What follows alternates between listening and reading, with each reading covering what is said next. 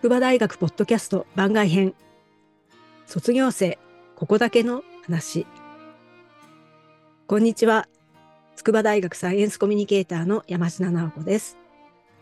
この番組では各界で活躍する筑波大学の卒業生をお招きして今だから話せる学生時代のエピソードや大学への思いを伺います。今回ご紹介するのは2017年に筑波大学大学院人間総合科学研究科博士前期課程体育学専攻を修了した浅木マリアさんです。浅木さんは現在公益社団法人シャンティ国際ボランティア会ラオス事務所のコーディネーターとして少数民族の子どもたちの学習環境改善に向けた活動に従事しています。浅木さん、こんにちは。こんにちは。今日はよろしくお願いします。はい、よろしくお願いいたします。はい。えー、まずは、えっ、ー、と、今のお仕事について伺いたいと思うんですけれども、今、ラオスにいらっしゃるんですよね。はい、そうです。えー、ラオスってどんなところですか？えっ、とですね、ラオスは、海がない陸に囲まれた他の国に囲まれた内陸国で、うん、えー、国の約70%が山岳地域になっています。で少数民族が実は結構多くいてですねあの、うん、私のいるルアンパバンという北部の地域には主にラオスの主要民族のラオ族以外にもカム族とかモン族とかっていった、まあ、あの少数民族が多い地域になってます。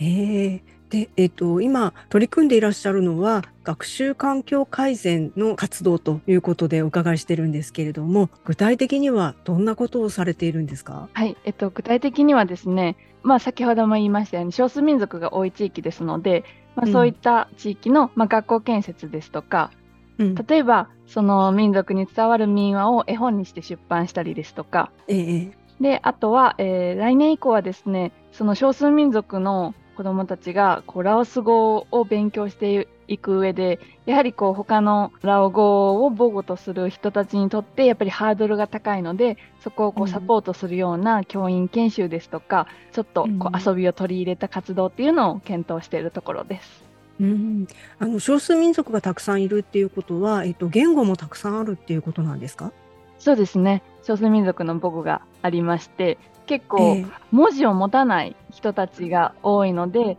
その点、あの学習へのハードルは高いのかなと思います。そうですね。えっ、と、そうすると、えっと、子供たちは学校に通っているっていうことですよね。えっと、文字がないと学校でどうやって勉強するんですか？実はラオスの教育法の中で教授法、うん、あるいはまあ学習言語教授言語っていうのはラオス語ですることって決められていてうんうん、なので少数民族が多い村でもその学校ではラオス語で勉強しないといけないっていうような状況があります。えーえー、じゃあ子どもたちは外国語で勉強するみたいな感じになってるっていうことですか？そうだと思います。はい、うん結構厳しいですね。そうなんですよ。浅木さんご自身はお仕事するときはラオス語なんですか？いや、スタッフとは英語でやり取りがメインで、まあ、ちょっと生活する上で、あの必要な、まあ、挨拶程度はラオス語で学んできたんですけどなかなかまだ使いこなせるまでには道のりが長いなと思ってます。そうなんだ。ラオス語って難しい言葉なんですか？難しいですね。あとでもタイと似てるので、えー、私ちょっとタイにいたことがあるので若干そのワードとしてはキャッチできることが多かったりもします。うん、へえでもあの文字も全然違う文字ですよね。そうですね。読み書きはもうもう諦めてるというか。はい。そうか。で、えっと具体的にその毎日どんなあのことをして過ごしていらっしゃるんですか？毎日ですか？えっ、ー、とですね。い今に関してはその、うん、プロジェクトを立ち上げる準備を進めている段階なので、うん、結構事務所で過ごすことが多いんですけれども。あ、そうなんですね。うん、はい。で、えっと、今あの別で走ってるのが学校の水水保健衛生の事業をちょっと走らせていて、うん、であのコロナがあったじゃないですか。ええ、でやっぱりその学校でもそういった感染対策、まあ、はじめ、パーソナルハイジンというか衛生啓発の意識をこう高めていくことがやっぱり大事っていうところもあったので、まあ、その事業をこうしているんですけど、まあ、手洗い場とかトイレの建設と、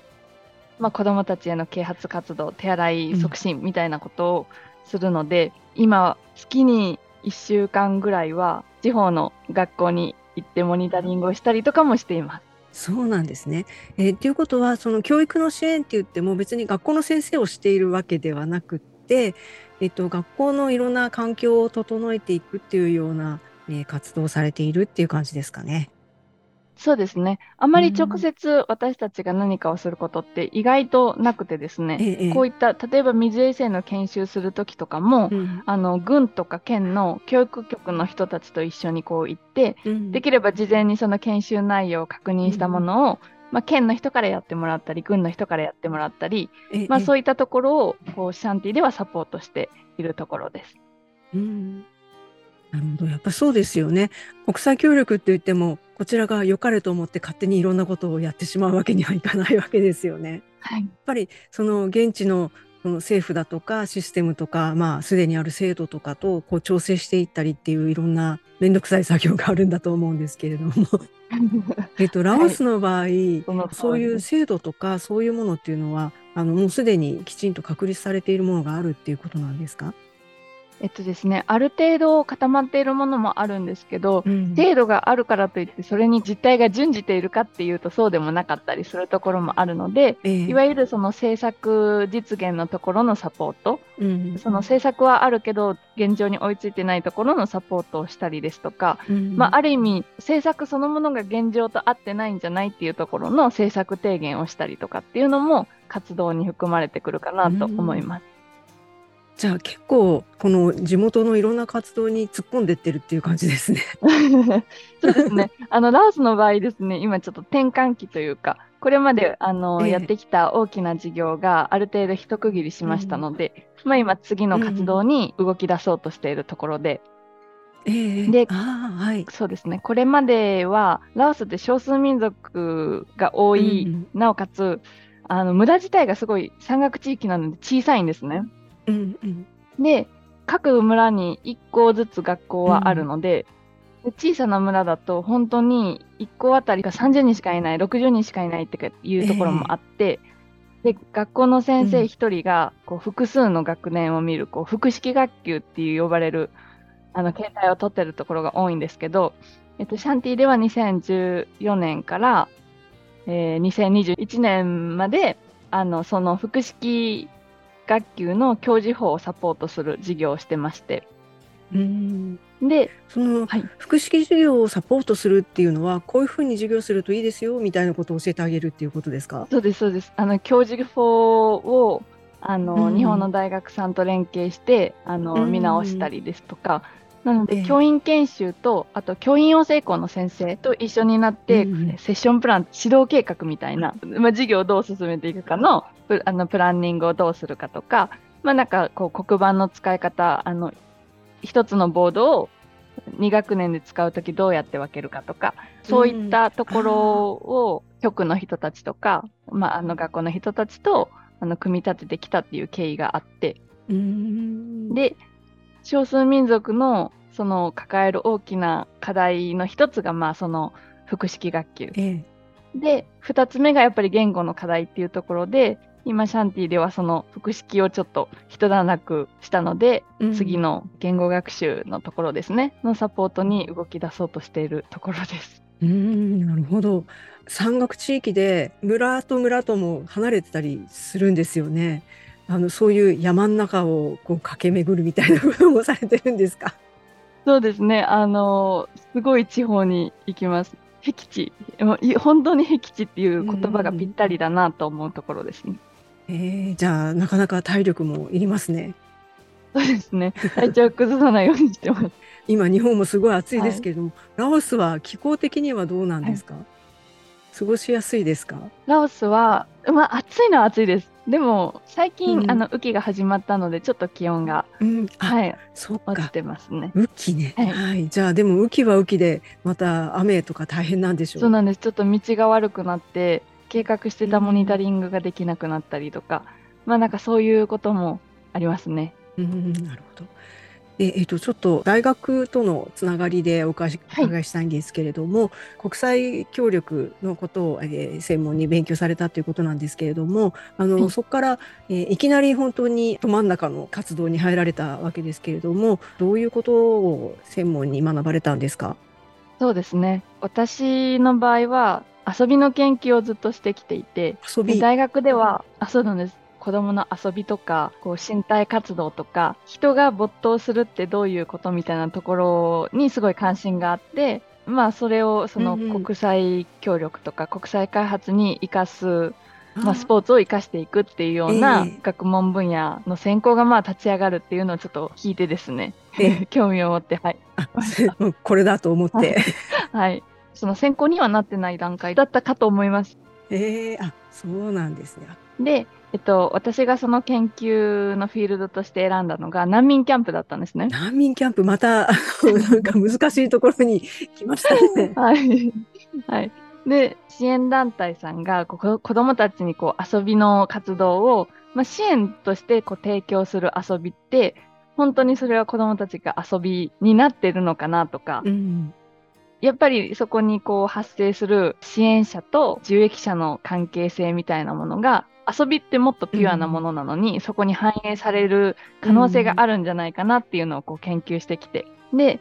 えっと、やっぱりこう、そういったあの大学での学びっていうのは、今自分がこう支援者になった立場になった時に、今の活動特に子どもたちのためにやってる活動なので、うん、ある意味受益者の人たちがこっちに気を使っているっていうような状況は避けたいなだとか、えー、そういう多角的な視点っていうのはあの意識して仕事ができるようにあのなったきっかけにもなったかなと思います。うんじゃあもうまさに筑波大学で勉強してよかったなっていうことですよね。そうですね。すごいいろんなバックグラウンドの方と勉強できたので、うん、もちろんその留学生もすごい多かったですし、取る授業も幅広かったので、うん、それは本当にこういった海外で働くとか異文化で働くっていうところの、うん、あいろんな人と働くってこういうことなんだなっていうのをある種疑似体験できたというか、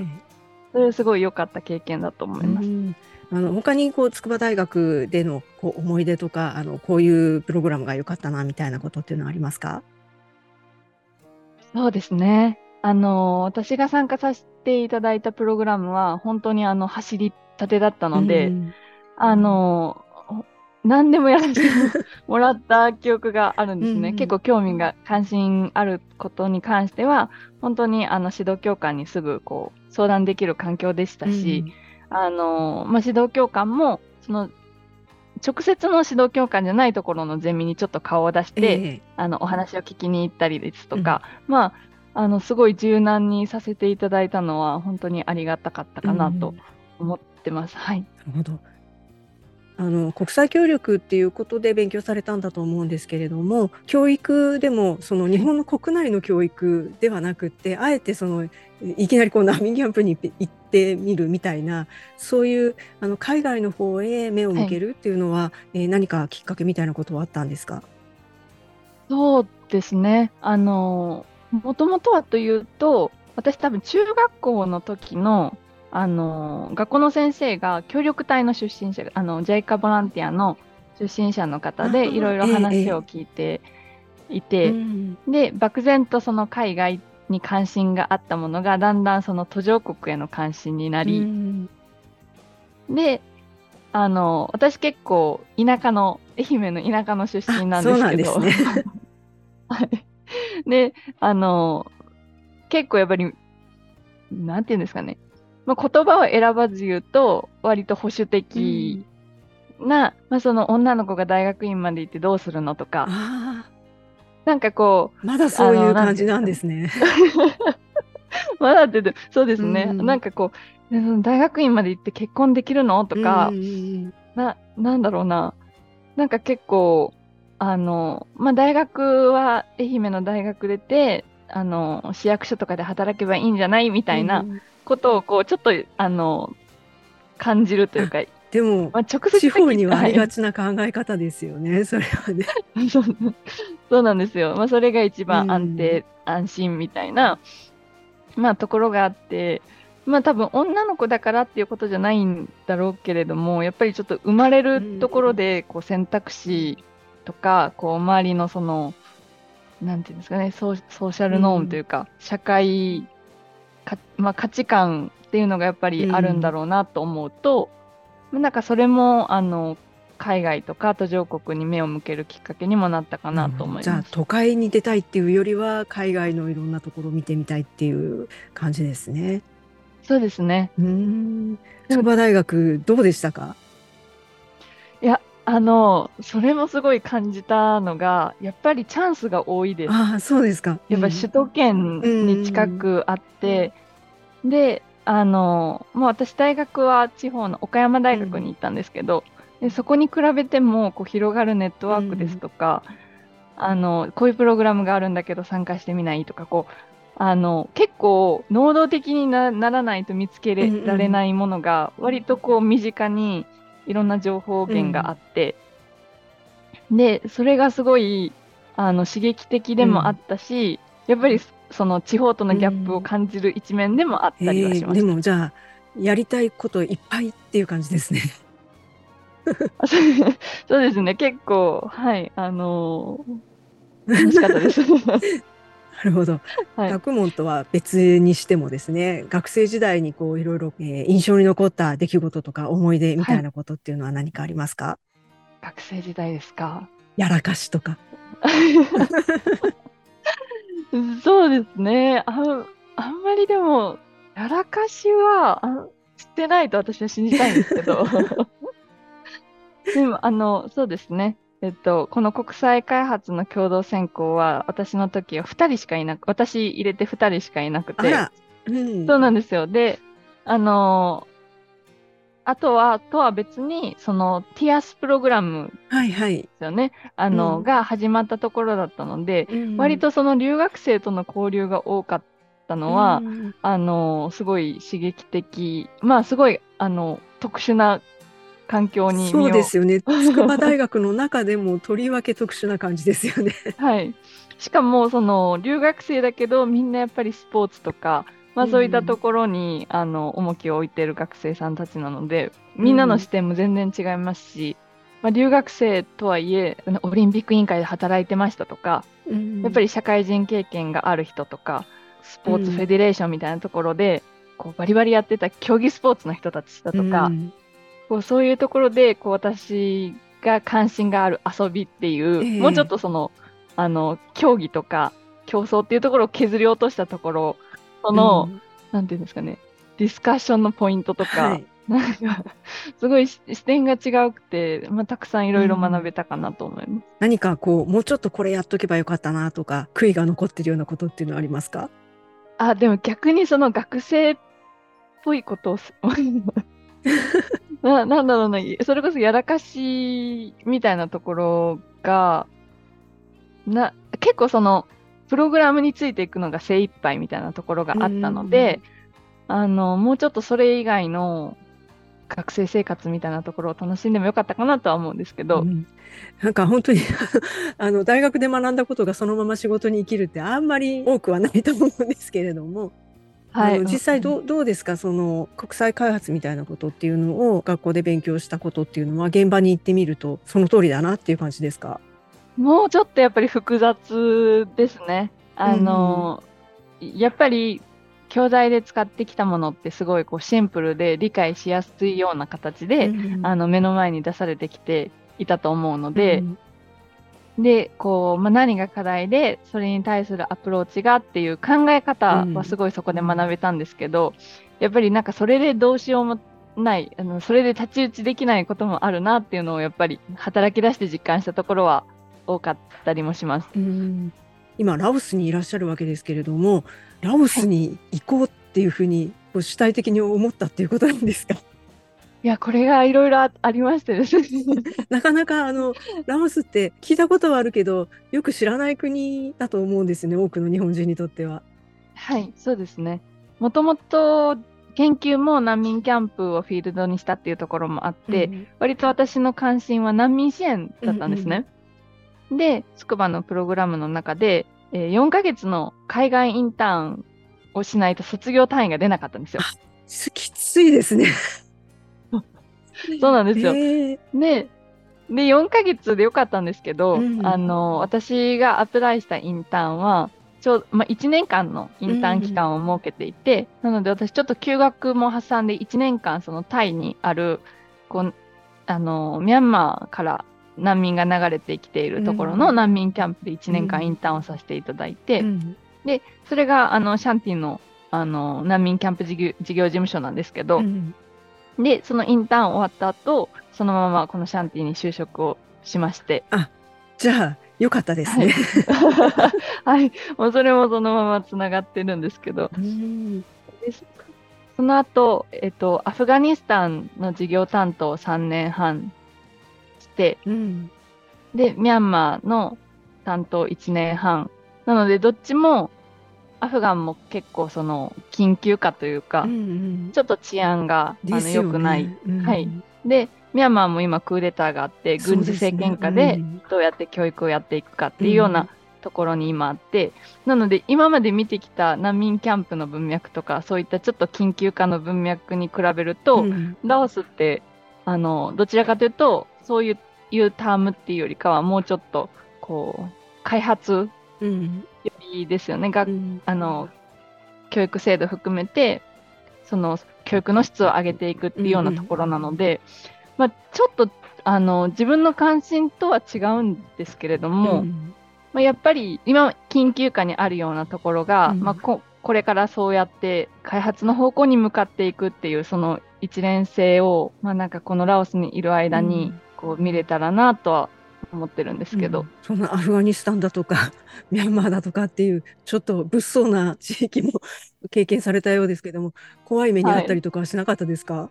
あ、いえいえ、あの、やっぱり治安の問題で日本人を送れない地域だったので、うんうん。で、一応その事務所付けではあるんですけれども、ええ。東京からの遠隔そうなんですね、はい。じゃあ今ラオスで本当に現地にいらっしゃるっていうのはすごくいろいろやれて楽しいっていう感じですか？あ、そうですね。あの、現場が見れるっていうのはすごいありがたいなと思ってます。うんラオスはもういつからいらっしゃるんですか？えっ、と、2021年の10月ですね。うんなので、だいたい1年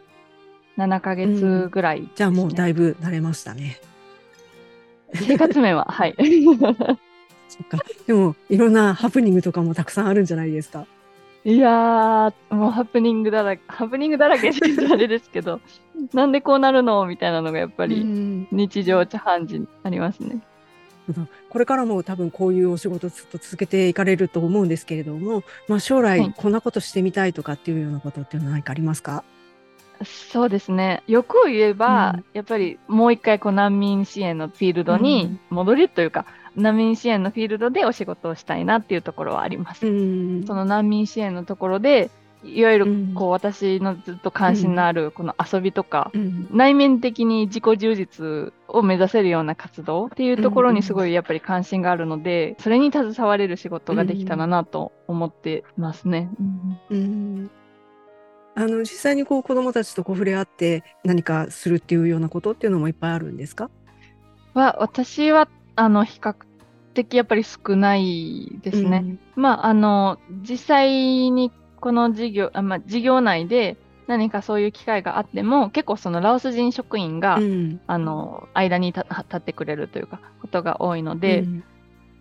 でもやっぱりその没頭するとか何か楽しいことをするっていううんところに関しては、例えばそのあのシャンティでやってる絵本出版とか、ええまあ、子どもたちがこう絵本を夢中になって読んでるとところとかを見るとやっぱこういう経験ってちっちゃい時に大事だよなと思うところはすごいありますね。うんそうですね。そっか。でもなんか私にはできないけれど、すごくいいお仕事だなと なんかお話をお伺いしました。ありがとうございます。えーではあの最後になりますけれども今あの筑波大で学んでいる、えーまあ、後輩の在学生とかあるいは筑波大を目指している人に向けて何かメッセージをお願いします。はい、えー大学にいらっしゃる皆さんは本当にいろんな経験ができるあの大学だと思ってます。なので、まあ、なるべくいろんな人と関わってこう自分のこう価値観とかあの自分の考え方をあの広げる機会がもうたくさんあると思うので、ぜひそこは活用していただけるといいんじゃないかなと思います。どうもありがとうございました。ありがとうございます。2017年、筑波大学大学院人間総合科学研究科博士前期課程体育学専攻修了。公益社団法人シャンティ国際ボランティア会ラオス事務所コーディネーターの浅木マリアさんでした。ありがとうございました。ということで、浅木さんについては、筑波大学の公式ホームページや番組概要欄でもご紹介していますので、ぜひそちらもご覧くださいね。浅木さんはスポーツ国際開発学共同専攻のゼロ期生。新しく始まろうとしているプログラムを見つけて、そこで勉強するって相当モチベーションが高かったってことですよね。社会人経験の紆余曲折を経て国際協力の道に踏み込む人が多い中で迷わずこの仕事に飛び込んだ浅木さん。